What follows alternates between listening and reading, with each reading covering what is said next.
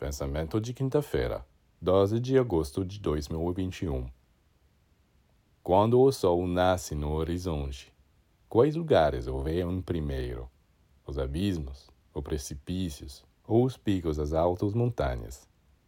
É claro, você dirá que são os picos. E por que você não sabe como interpretar este fenômeno? Porque na vida você acha que os iniciados estão errados e que a multidão que está certa em seus julgamentos.